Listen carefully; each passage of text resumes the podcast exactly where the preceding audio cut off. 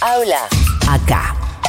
Ahora dicen Florencia Halfon, Nicolás Fiorentino, Futuro.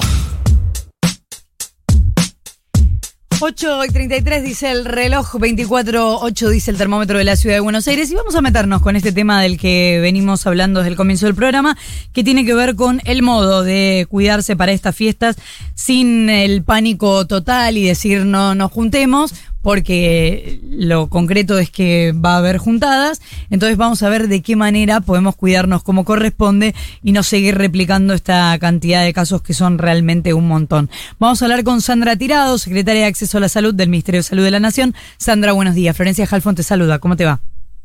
¿Qué tal, Florencia? ¿Cómo estás? Buenos días. Gracias por atendernos. Eh, bueno, empecemos por, por los cuidados que podemos tener en las fiestas. Obviamente, me imagino yo, el aire libre, pero ¿cómo hacemos eh, incluso al aire libre para cuidarnos un poco más? ¿Qué, ¿Qué sería cuidarnos? ¿Distancia? ¿No saludarnos con un beso? ¿Qué sería cuidarnos? Bueno, sí, por supuesto mantener la, la distancia, el uso de barbijo, el, sobre todo, digamos, cuando estamos en lugares eh, al aire libre, pero con otras personas que por ahí no tengamos este tanto conocimiento de su estado de vacunación o cómo se, encuentran, digamos, siempre lo, lo más recomendable es que una persona que si tiene síntomas o, por supuesto, o está cursando la, enfermedad no asista a, a, estas reuniones, digamos, esto es lo, lo básico, pero está bueno recordarlo. Eh, y por supuesto, bueno, mantener la, las reuniones, eh, el, preferentemente al aire libre, si es un lugar cerrado con ventilación, eh, mantener la distancia social y, y, bueno, y suena difícil, pero tratar de, de, de digamos, de, del tema de, abrazos, contacto, este, restringirlo en la medida de lo posible. Estamos en una situación en donde están aumentando los casos, tenemos que, que tener, digamos, ser conscientes de esto como vos bien decís, sin entrar en pánico, pero recordando que las medidas de cuidado siguen siendo las mismas desde el inicio de la pandemia y que las tenemos que seguir manteniendo sí estamos en una situación diferente en el sentido de que estamos con casi el 70% de la población con esquema de vacunación completo, eso nos coloca en una situación diferente, sobre todo en poder mantener las actividades, en poder mantener la circulación como la que tenemos, pero las medidas de cuidado tienen que seguir estando presentes. ¿Cuáles son los riesgos en aquellas familias donde existe gente que o no se quiso vacunar o no se pudo vacunar? Porque también existen aquellos casos de gente que por alguna situación, alguna patología o alguna cuestión eh, no se pudo vacunar. ¿Qué pasa en esas familias? ¿Cómo hay que cuidarse? ¿Hay que cuidarse específicamente? ¿Corren más riesgo los no vacunados? Bueno, eso la, la, verdad que es una muy buena pregunta porque nosotros sí sabemos que en, en, una reunión familiar tenemos alguna persona que por algún motivo de compromiso o alguna patología de base no puede vacunarse, esa es la persona que más tenemos que cuidar, ¿no? Uh -huh. Y en ese sentido, todos los que estemos en esa en esa digamos en ese lugar tenemos que estar vacunados y si hay alguna duda realizarse un test de antígenos previo a esa reunión, ¿no? Esas son las personas que más tenemos que, que tenemos que cuidar. Y bueno, y recordar de que nosotros este, lo, lo, que tenemos que hacer es tener el esquema de vacunación completo.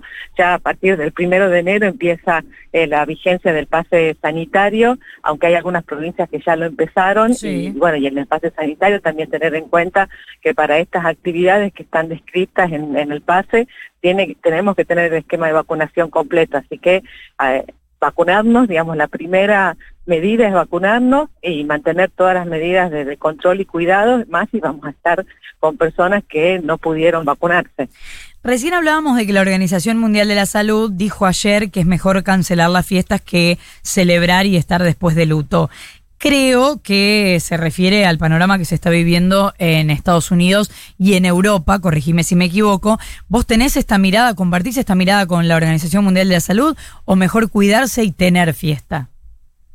Mira, lo, lo, lo importante acá es que nosotros estamos en una situación eh, diferente a la del hemisferio norte en el sentido de que estamos con, la verdad, con nuestra campaña de vacunación es buena, nosotros tenemos un buen porcentaje de población vacunado, estamos en, verano eh, y, no tenemos el nivel de circulación que están teniendo los países del hemisferio norte en varios países en donde realmente el, el nivel de, de casos eh, diarios y también de presentación de casos graves es es muy diferente al nuestro, ¿no? Nosotros tenemos un aumento de casos, eh, por supuesto que tenemos que tener todas las medidas de control, cuidado y seguir viendo cómo evolucionan los casos, pero estamos con eh, por suerte, digamos, y por la situación de vacuna, con pocas consultas en lo que hace a pacientes graves, las camas de terapia no aumentaron y, bueno, y los fallecimientos tampoco, entonces nos ubica en una situación eh, distinta. Eh, hay países del hemisferio norte que sus coberturas de vacunación son bastante más bajas eh, que, las nuestras. Nosotros recordemos que, que, cómo se dio, cómo fuimos manejando, digamos, la, campaña de vacunación y que ante la aparición de Delta en el hemisferio norte la conducta fue eh, cerrar fronteras, realizar los antígenos al ingreso, controlar por cupo el ingreso de personas, porque en ese momento la definición fue eh, completar esquemas de vacunación y aumentar en las coberturas y pasar el 50% de población eh, vacunada antes de empezar a liberar este, fronteras o, o que llegue la variante Delta. Eso fue una, una muy buena decisión, hizo que, digamos, una vez que empiece a circular la variante Delta, tuviéramos varias semanas en donde la variante eh, circuló sin tener un aumento de casos y ahora era algo que podía llegar a pasar en relación a la cantidad de actividades liberadas y, una época del año en donde tenemos muchísimas mayor reuniones, encuentros y bueno, y esto genera por supuesto la, transmisión, este, la, la posibilidad de transmisión de casos.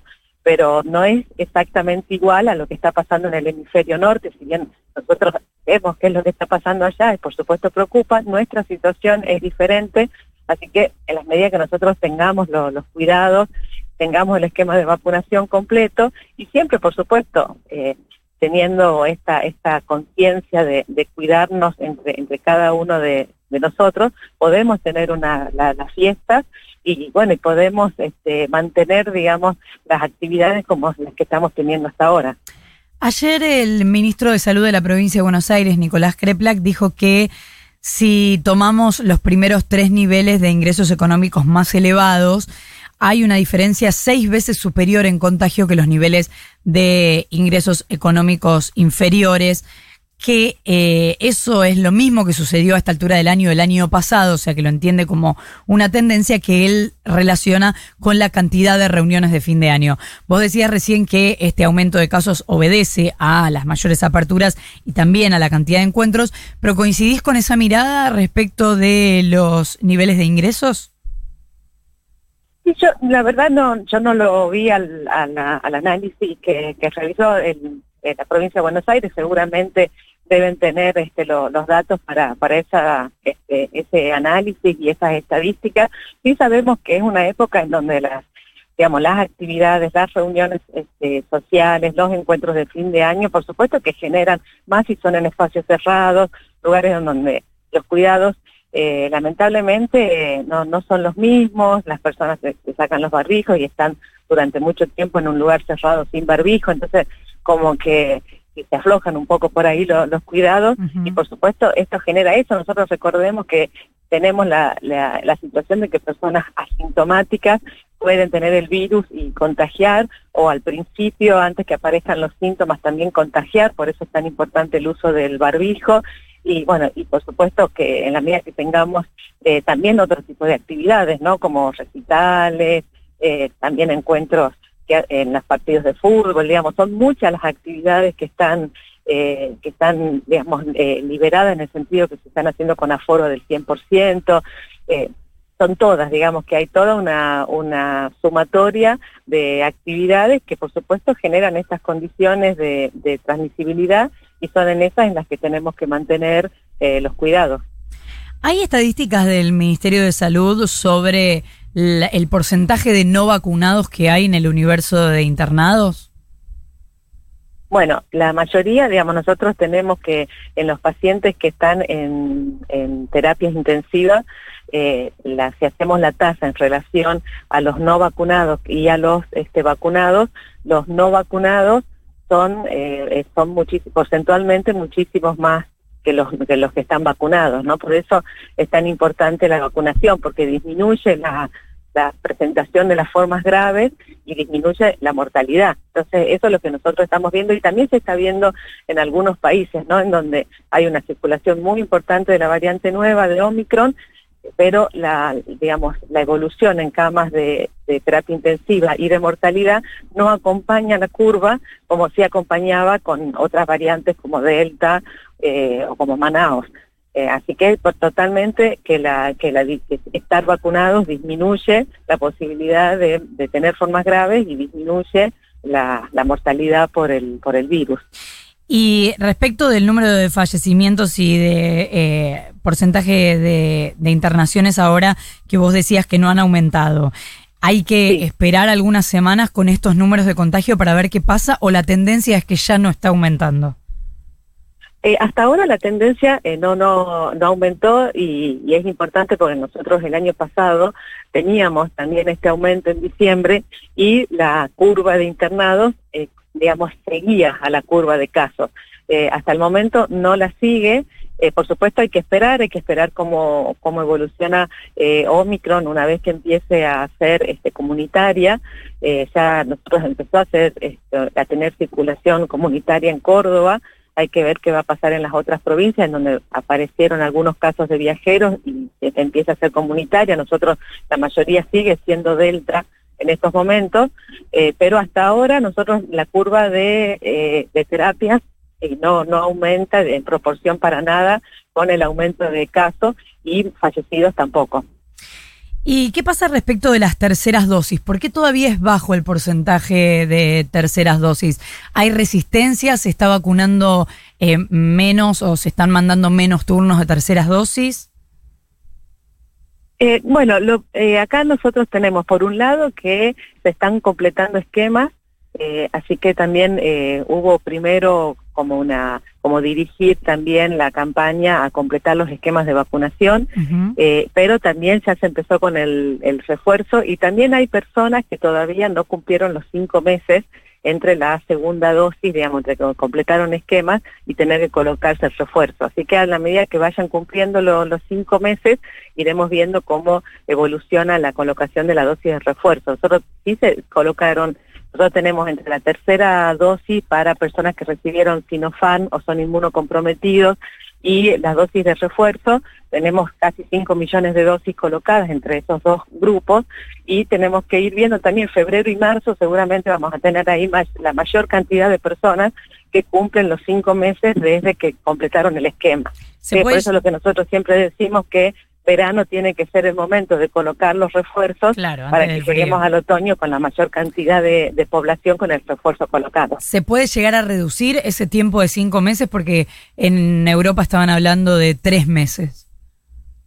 Bueno, lo que nosotros estamos por eh, analizar es con la CONAIM, Mm. esta situación, o sea, vamos a analizar lo, lo que plantearon y lo que está publicado en relación a cortar el periodo entre que se completó el esquema y el refuerzo, así que seguramente va a ser el, el motivo de la próxima CONAIM para, bueno, tener todas las evidencias eh, científicas y tener, bueno, el aval de la Comisión de Inmunizaciones que siempre, digamos, todo toda la campaña de vacunación tuvimos siempre el, aval de la CONAIM, ¿no? Cuando decidimos desde el inicio cuáles eran los grupos priorizados, cómo evolucionaba la, la campaña, así que seguramente tendremos una nueva reunión con la CONAIM para valorar esto. Bien, eh, ¿pronto es esa reunión? ¿Ya tiene fecha? Sí, Sí, sí, seguramente eh, la, haremos eh, esta semana o la semana que viene, pero sí pronto. Ayer nosotros tuvimos COFESA, tuvimos reunión con los ministros de las 24 provincias y también fue un planteo esto de si seguíamos con cinco meses o se acortaba, así que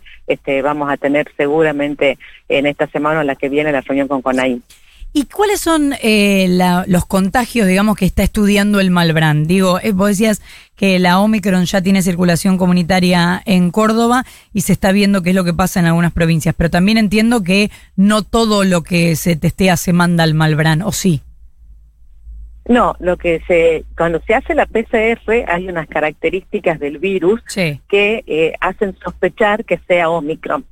Hay una, en la secuenciación genética, o sea, se, se ve las características del virus que, que no cumple con unas determinadas este, características que sí tiene Delta y que sí tiene Manaus, entonces son esas muestras las que se envían al Mambran para Ah, eso ya se ve en el PCR.